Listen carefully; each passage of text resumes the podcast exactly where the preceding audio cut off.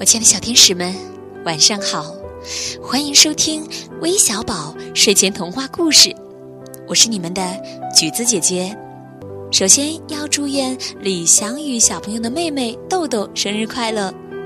其次呢，要对来自天津的魏子硕小朋友说一声抱歉，因为种种原因呢，在你的生日那天没有及时的对你送上生日的祝福。还希望我们的小宝贝能够谅解我们哦。那么大家还记得上一次珊珊姐姐给我们讲过彩虹鱼的故事吗？彩虹鱼懂得了分享，体会到了分享带来的快乐，它们一直都快乐的生活在海底下面。不过呀，今天有一只大鲸鱼来了，打破了它们平静的生活。那么最后。彩虹鱼是否能和大鲸鱼结成朋友呢？今天就让橘子姐姐给你们讲彩虹鱼和大鲸鱼的故事，让我们一起来听听吧。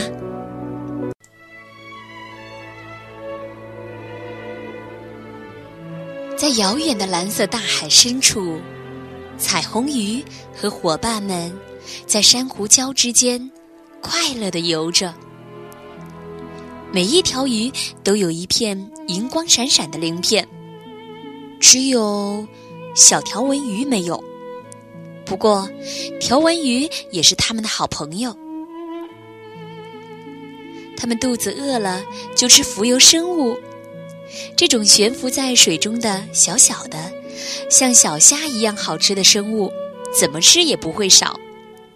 要想吃饱肚子，彩虹鱼只要张大嘴巴，在水里静静的游就可以了。每一天都很美好。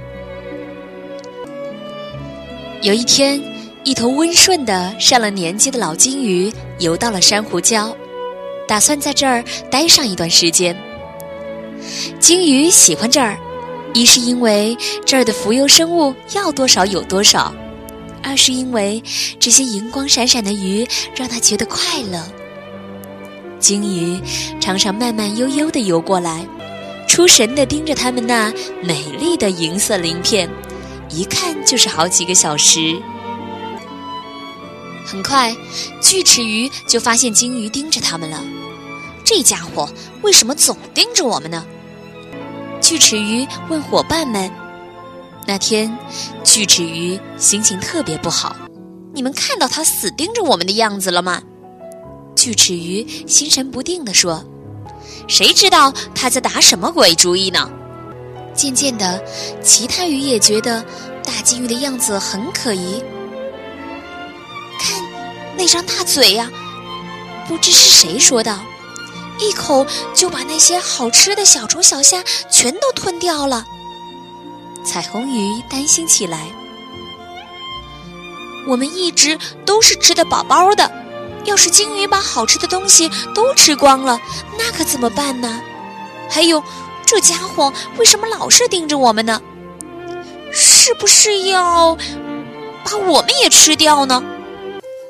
这一天，大鲸鱼游到了银光闪闪的鱼群旁边，锯齿鱼吓坏了，叫起来：“小心！”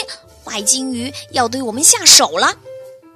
听了这话，大鲸鱼很伤心，接着就火冒三丈。他想：“哼，让你们瞧瞧我的厉害吧！”于是，他就一头冲进鱼群里，大尾巴甩得像鞭子一样，鱼儿们吓得慌忙四散游开。他们吓坏了。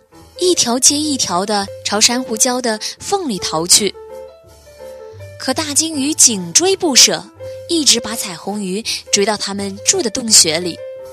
大鲸鱼一边前前后后的游着，一边气呼呼地瞪着他们。这下可出不去了！我不是早就说过，这头大鲸鱼很危险？锯齿鱼嘟囔道：“不小心不行。”过了一会儿。大鲸鱼平静下来了，它最后转了一圈，便消失在珊瑚礁的对面。肚子饿得实在受不了了，尽管害怕，鱼儿们还是战战兢兢地从洞穴里游了出来，去找吃的。不过，经过鲸鱼这么一闹腾，那些浮游生物连一个影儿都看不见了。这太愚蠢了！彩虹鱼果断地说：“过去我们是那么开心的在海里玩，现在却要哆哆嗦嗦的躲到洞里。过去东西多的吃也吃不完，现在却什么都没有了。我们必须跟鲸鱼和好。”别的鱼吓得不敢接近鲸鱼，只有靠彩虹鱼了。大鲸鱼怀疑的盯着彩虹鱼：“求求你了，我们好好谈谈吧。”彩虹鱼说：“这样闹腾对大家都不好，好吃的东西都被吓跑了，大家全得跟着挨饿。”彩虹鱼和大鲸鱼谈了好久好久，大鲸鱼告诉他。鱼儿们说的那些带刺的话是如何伤了他的心，让他生气的。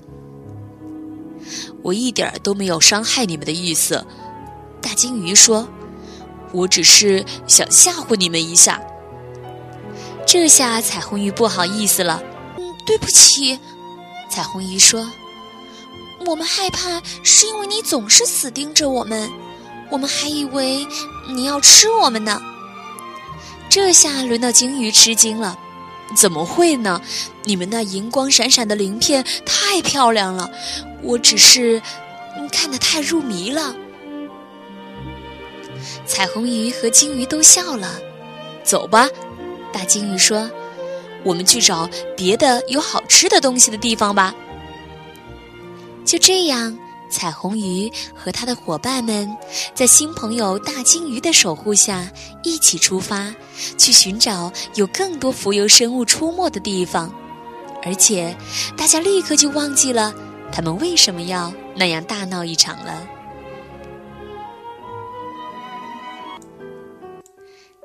亲爱的小朋友们，今天的故事讲完了。橘子姐姐在猜想。如果这个世界每一个人都能像彩虹鱼一样，心平气和的和别人去沟通，也许就会减少很多的误会，那么这个世界会减少很多的争吵以及打斗，不是吗？最后还要特别的感谢今天点播我们故事的紫珊、鱼儿、文文和王欣然小朋友。希望今天的这个故事你们能够喜欢。好了，接下来闭上眼睛，美美的睡上一觉吧，宝贝们，晚安。